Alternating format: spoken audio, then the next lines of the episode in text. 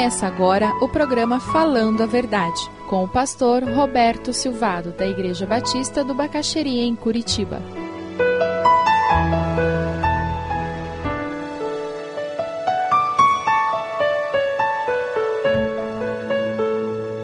Alegrem-se sempre no Senhor. Outra vez eu digo, alegrem-se. Você é uma pessoa alegre? Vejam só o que o Brennan Manning nos fala sobre o bom humor. Olha que interessante. Ele diz: o bom humor do cristão faz a vida em comunidade mais rica e encantadora. É bom estar perto de alguém que é alegre?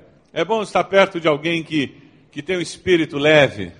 Aquela pessoa que faz você dar risada, ou mesmo quando não, não faz você dar risada, ela faz você sair da presença dela dizendo: ah, que gostoso que eu encontrei Fulano.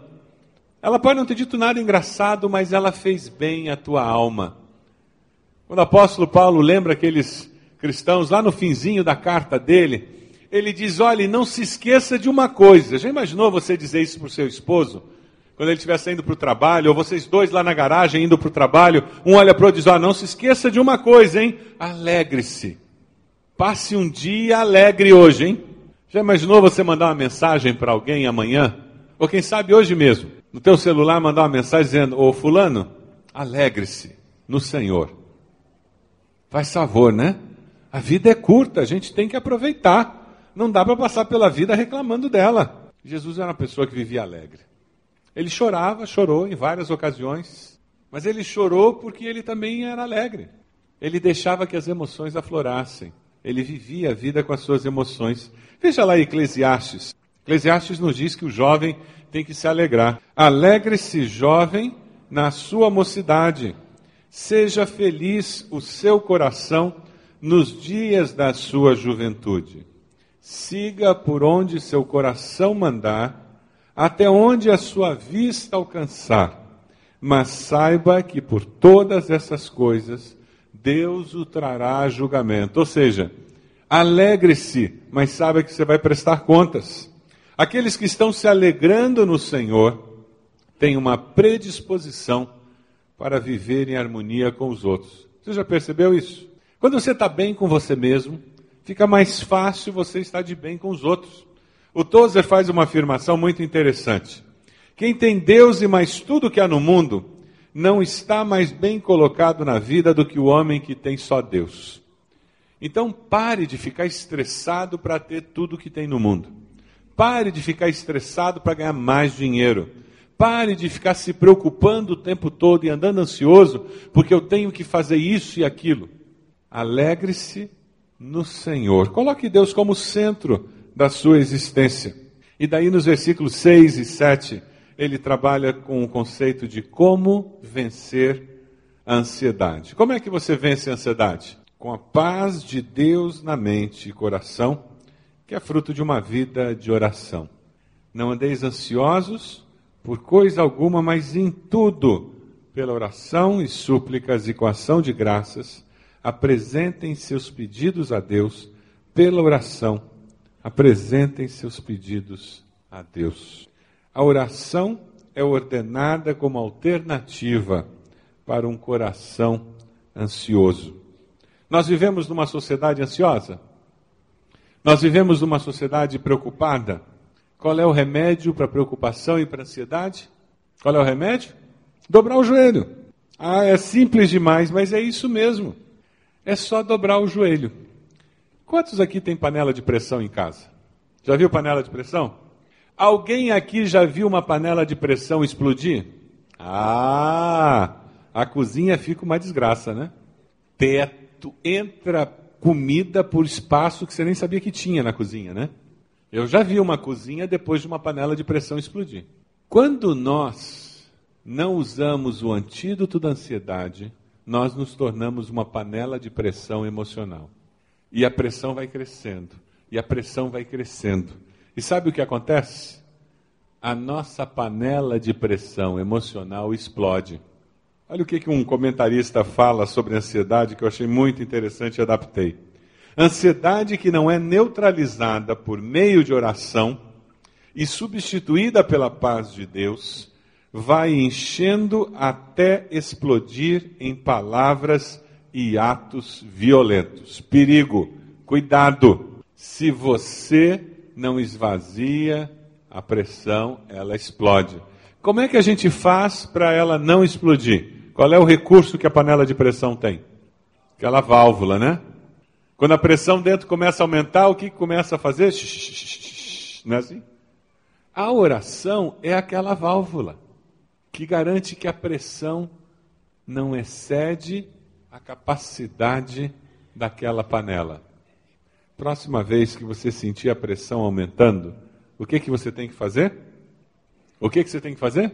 Dobrar o joelho, para tudo, porque senão vai explodir. E vai explodir como? Com palavras e atos violentos. Versículo 7. E a paz de Deus, que excede todo entendimento, guardará o coração e a mente de vocês. Qual é o resultado imediato da oração? Não é gozado. A gente sabe, a gente tem a receita, que ninguém nos ouça. A gente não faz assim. A gente sabe disso. Vamos ler um texto que Jesus deixou para nós? Deixo-lhes a paz, a minha paz lhes dou. Não a dou como o mundo a dá, não se perturbe o seu coração nem tenham medo. Você tem essa paz? Essa paz que é parte do fruto do Espírito, essa paz que excede todo entendimento, essa paz que é sobrenatural. Você tem essa paz que não é fruto simplesmente de pensamento positivo, de autoajuda, mas é um mover sobrenatural do Espírito de Deus em você essa paz é produzida pela ação do Espírito Santo na sua alma. Você quer essa paz? Essa semana eu fui colocar gasolina, o rapaz foi verificar o óleo e ele me disse que precisava colocar meio litro de óleo no carro. Aí eu olhei lá, ainda faltam dois mil quilômetros para trocar o óleo. Eu disse, é, então é melhor colocar, né? Dá para ficar sem óleo no carro? Uma amiga nossa, ela ganhou um carro do pai e ela começou a usar o carro. E ela morava numa cidade, a família morava numa cidade, ela estudava noutra. E ela fazia aquela viagem, e depois de um ano e meio, vocês não vão acreditar, o motor daquele carro parou de funcionar, no meio da estrada. Do nada. Do nada, assim, ela indo para casa, tanque cheio, e o motor parou de funcionar. Ela ligou para o seguro, veio o guincho. E sabe o que, que disseram? O motor parou de funcionar porque não tinha óleo no motor. Fundiu as peças. E ela disse: Mas eu não sei que tinha que pôr óleo.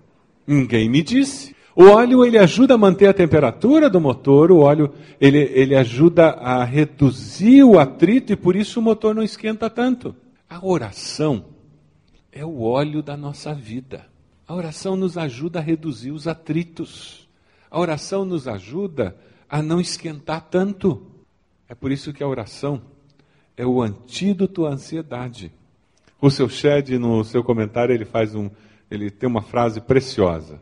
O antídoto à ansiedade não é encontrado em outra ação senão na oração de fé. E quando eu oro pela fé, a minha mente e o meu coração, razão e emoção, isso é vida equilibrada, gente. Com oração eficaz, nós colocamos sentinelas nas portas de entrada da mente e do coração para impedir que os pensamentos vindos de Satanás penetrem e tomem conta de mim. Manter a paz no coração certamente vai ajudar a manter paz na igreja, não é verdade? Então vamos investir nesse coração. Lancem sobre ele, o Senhor, toda a sua ansiedade, porque ele tem cuidado de vocês. Estejam alertas e vigiem. O diabo, o inimigo de vocês, anda ao redor como leão rugindo e procurando a quem possa devorar. Resistam-lhe, permanecendo firmes na fé, sabendo que os irmãos que vocês têm em todo o mundo estão passando pelos mesmos sofrimentos. O Deus de toda graça, que os chamou para a sua glória eterna em Cristo Jesus, depois de terem sofrido durante um pouco de tempo, o que, que Deus vai fazer? Os restaurará, os confirmará, lhes dará forças, os porá sobre firmes alicerces. Se você deseja adquirir a mensagem que acabou de ouvir, ligue para 41 33630327. Mencione o título ou o dia da mensagem e envie um e-mail para vida@ibb.org.br.